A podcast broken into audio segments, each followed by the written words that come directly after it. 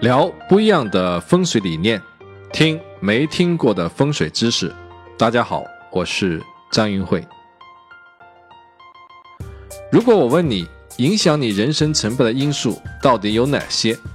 你可能会想到很多，比如说你的智商和情商，你的才能和投入，以及你的信心和心态等等。影响人生成败的因素错综复杂。但是归纳起来，无非是三点：机会、能力和环境，也就是孟子说的天时、人和、地利。机会和机遇对应着天时，人的综合能力和社会关系对应着人和。比如说，你的爸爸叫王健林，你的人和就很强，你就有资本拼爹了。而生存的自然环境和地理风水。对应的是地利，只有将天时、人和、地利三者完美的结合起来，才能获得满分的人生。三者是并列存在的关系，三者之间可以相互弥补，但不能够相互替代。现在很多人把这些概念给搞混了，所以只有理清这种关系，你才能够明白为什么有些人能力很强。也很努力，但是离成功总差一口气。前段时间有一条在朋友圈疯狂转载的文章，题目大概叫“养好你身上的风水”。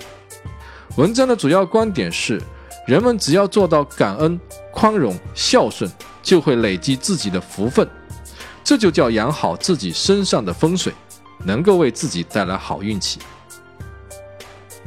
文中还提到另外一个观点：福人居福地，也就是说，有福气之人，他所居住的地方一定是风水宝地。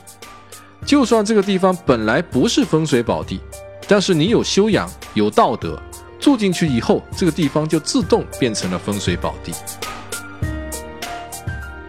但我认为，个人的修为固然重要，但它不是风水。他们错把人和当成了地利。又用人和来替代地利。风水是外部环境对我们的影响，它不来自于我们自己的身体，所以也没有身上的风水这种说法。理想的环境只有通过寻找，通过人为的调整才能够获得，自动得到风水宝地的概率极小极小。所以，辅人居辅地也只是一句心灵鸡汤式的自我安慰。台湾风水师李中居先生在他的《借运借势》这本书中，讲到一个耐人寻味的例子。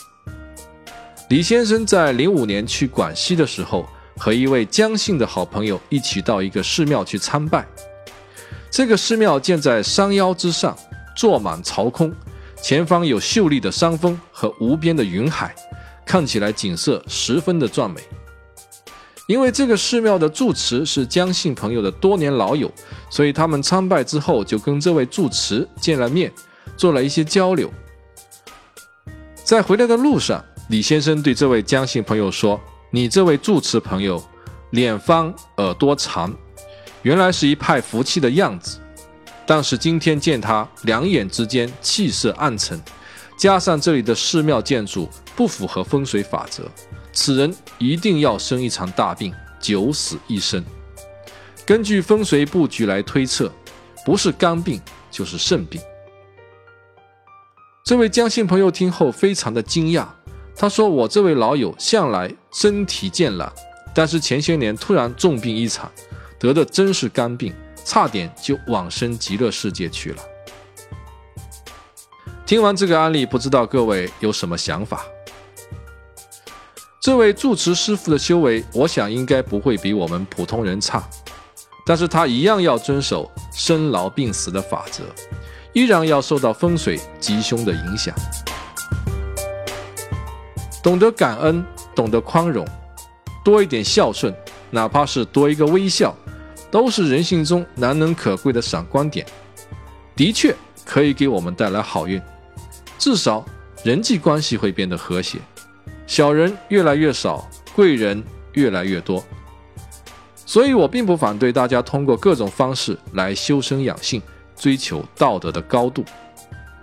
古人也说过：“正心修身，齐家治国平天下。”正心修身是先管理好自己，然后才可以齐家治国平天下，去管理他人。修身养性是安身立命的起始点。但是，感恩、宽容、孝顺，只能获得人和，不能直接获得地利。天时、人和、地利各影响人生成败的百分之三十三。个人修为再高，也只是人和得满分三十三分而已。而地利的分数没有得到的，依然是没有得到。风水是利用自身以外的能量来获得事半功倍的效果。通过调整空间上的高低、远近、虚实的关系，以及各种形状、色彩、数量的应用，获取宇宙自然中更好的信息、更多的能量，帮助人们获得更快的成长。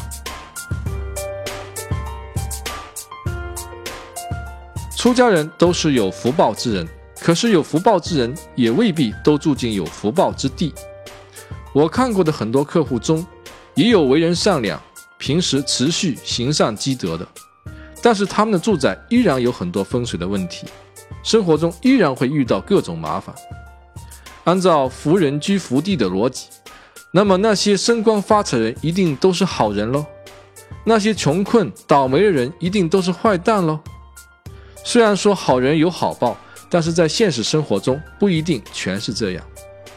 辅人与辅地之间没有必然的因果关系。